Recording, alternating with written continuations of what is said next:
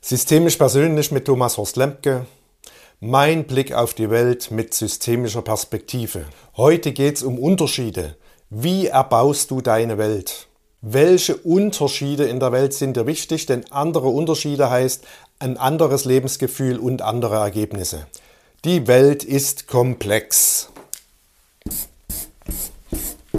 Für alle, die das Video schauen, male ich hier wieder etwas an viele Striche. Stell dir vor, das sind zum Beispiel Menschen. Es gibt viele verschiedene Menschen. Jeder Mensch ist individuell. Jeder Mensch unterscheidet sich von anderen.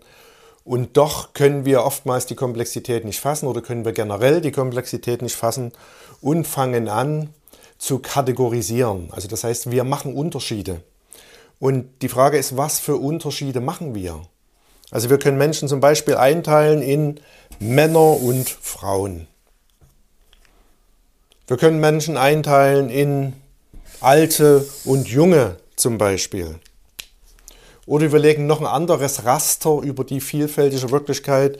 Zum Beispiel unterteilen wir sie in Hautfarben. Oder wir unterteilen die Menschen in Vorlieben. Das heißt, wir legen immer ein verschiedenes Raster über die vielfältige Wirklichkeit. Die Frage ist, welches Raster legen wir drüber? Also wir haben so ein paar favorisierte, die wir wahrscheinlich jeder so mit uns herumtragen. Warum machen wir das? Beziehungsweise was verändert sich, wenn wir ein anderes Raster über die Wirklichkeit legen? Also wenn wir zum Beispiel die Welt unterteilen in Männer und Frauen, dann ist eine alte Frau und eine junge Frau in derselben Kategorie. Wenn wir die Welt unterteilen in junge und alte, dann sind die alte Frau und die junge Frau in verschiedenen Kategorien. Dann gibt es zwischen denen eine Grenze, dann markieren wir zwischen den beiden einen Unterschied, nämlich den Altersunterschied. Warum machen wir das? Zu welchem Zweck? In welcher Situation? Also um bei Menschen zu bleiben, für mein tägliches Leben zum Beispiel ist es eher wichtig, was ein Mensch kann, wie ich mit ihm in Austausch treten kann. Wir leben in einer arbeitsteiligen Welt. Das heißt also, mir ist wichtiger, ist jemand ein Bäcker, eine Kraftfahrerin oder ein Mensch, an den ich mich mit medizinischen Fragen wenden kann. Also mir geht es an vielen Stellen im Alltag eher um Beruf und weniger zum Beispiel als das, was wir zurzeit an vielen Stellen lesen, Geschlechtszugehörigkeit. Also zu welchem Geschlecht fühlt sich jemand zugehörig, äh, beziehungsweise was hat er für sexuelle Präferenzen spielt für mich im Alltag in der Beziehung zu den meisten Menschen keine Rolle. Mir ist es egal, ob der Mensch, der mir ein Brötchen verkauft, ein Mann, eine Frau oder sonst was ist. Die Hautfarbe ist mir egal, das Alter ist mir egal. Ich hätte es gerne, dass mir jemand möglichst nett ein Brötchen verkauft. Für andere Menschen scheint das anders zu sein. Wenn wir manchmal Politiker sehen, es geht um politische Gespräche. Es geht darum, vielleicht wird eine gute Politik gemacht oder eine schlechte, ist auch eine Unterscheidung. Und dann spricht ein Politiker zum Beispiel von seinen sexuellen Präferenzen, ich bin schwul, ich bin bi oder sonst was. Warum passiert das an dieser Stelle? Also warum wird über diese vielfältige Wirklichkeit, gerade ging es um gute Politik oder schlechte Politik, warum wird auf einmal ein anderer Unterschied eingeführt? Wer wird durch diesen neuen Unterschied, wer oder was wird durch diesen neuen Unterschied in dieselbe Kategorie eingebucht und wer wird vielleicht durch eine andere Grenze, die ja eine Unterscheidung macht, in eine andere Kategorie eingebucht. Also auf die andere Seite vielleicht. Oder ich gebe dir noch ein Beispiel. Stell dir vor, du ziehst um oder du hast eine Wohnung einzurichten.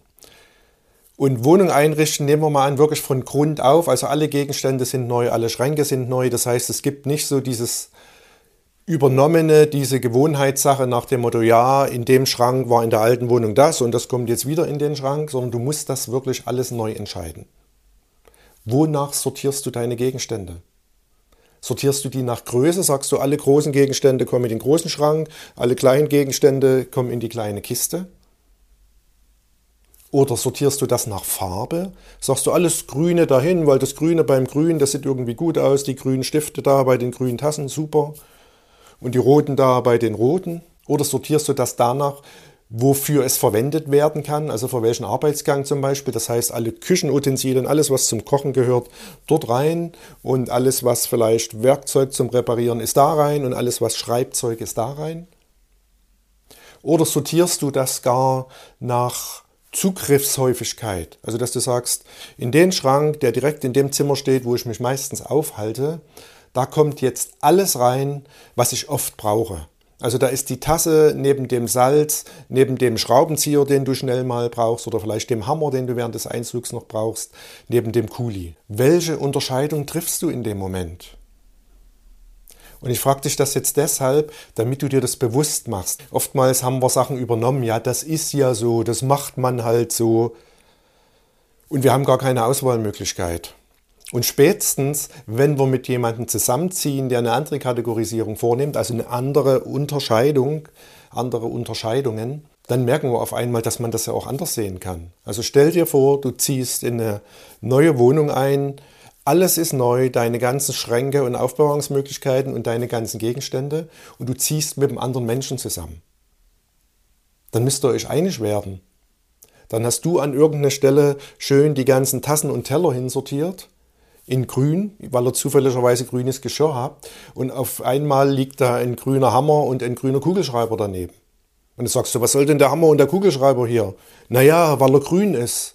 Na, aber es geht doch nicht um Grün, es geht doch darum, hier ist das Geschirr und dort ist das Werkzeug und da ist das Schreibzeug. Und so kann man sich trefflich streiten. Und worüber streitet man sich? Man streitet sich darum, welche Unterschiede macht man. Es gibt eine vielfältige Wirklichkeit. Und wir müssen irgendwie kategorisieren, also wir müssen Unterschiede einführen und ihr habt offensichtlich eine verschiedene Art und Weise zu kategorisieren. Aber dass weder die eine richtig noch die andere ist richtig. Die Kunst wäre, dass du es lernst, viele verschiedene Unterscheidungsmöglichkeiten zu haben und dich im Einzelfall bewusst für eine entscheiden kannst. Und eins möchte ich dir noch sagen, du kannst bei anderen Menschen feststellen, welche Unterscheidungen die treffen oder bevorzugt treffen und kannst damit ein Stück eine Ahnung bekommen, in welcher Welt die leben, also was in ihrer Welt wichtig ist. Stell dir vor, du sitzt mit jemand im Café, es kommt ein Mann zur Tür rein oder andersherum vielleicht, es kommt jemand zur Tür rein und da sagt jemand, ei, das ist ja ein schöner Mann. Da scheint also im Leben eines Menschen Schönheit oder Nichtschönheit eine Rolle zu spielen. Und jemand anders sagt, Mensch, der sieht aber sympathisch aus. Da scheint also Sympathie oder Nicht-Sympathie eine Rolle zu spielen. Und jemand anderes sagt, Mensch, der ist aber bestimmt intelligent. In dem Leben dieser Person könnte Intelligenz eine wichtige Unterscheidung sein. Das heißt, es gibt so eine Brille, die äh, den Maßstab der Intelligenz an andere Menschen legt. Und das ist per se alles richtig, da ist nichts verkehrt davon. Aber manchmal hat jemand eine Kategorisierung oder ist mit seinem Leben unglücklich und er könnte es verändern, wenn er äh, in eine andere Kategorisierung kommt. Ich hatte zwei Erzieherinnen bei mir, und da ging es um einen Jungen und die eine Erzieherin erzählte und sagte, Mensch, der Junge, der ist immer so laut. Und sie sagte das wirklich mit so einem gequälten Gesichtsausdruck. Da gab es also die Unterscheidung zwischen laut, wahrscheinlich nervisch laut, und den anderen, die also nicht nervisch laut sind oder dem nicht nervisch laut sein. Und daneben saß die Kollegin so mit einem freudigen Lächeln und sagte, ach, aber der ist so lieb. Und dann sagte die erste Kollegin, ja, das stimmt, lieb ist er.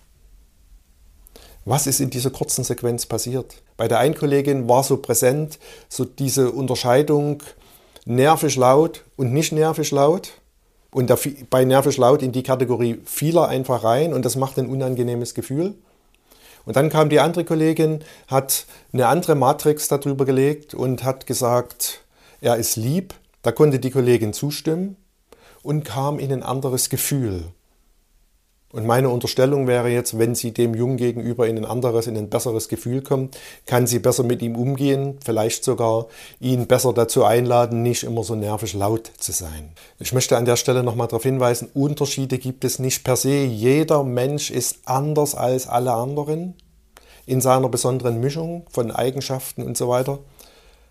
Und wiederum, jeder Mensch ist Teil der Menschheit. Beides ist wahr. Und beides ist aber irgendwie schlecht zu fassen und deswegen kategorisieren wir. Das eine Teil der Menschheit, das ist irgendwie zu groß, um es fassen zu können. Ja, was ist denn jetzt an dem besonders? und jeden Menschen immer in seiner vollen Einzigartigkeit erfassen zu können, das scheint uns gehirntechnisch nicht möglich zu sein. Da müsste wahrscheinlich unser interner Rechner wesentlich mehr Rechenkapazität haben. Das heißt, wir kategorisieren, wir teilen ein, wir machen Unterschiede. Welche Unterschiede machst du? Warum? Wofür ist das hilfreich? Wenn du andere Unterscheidungen treffen würdest, was würde das verändern in Bezug auf diese Situation, in der du dich befindest, in Bezug auf die Frage, die du gerade hast?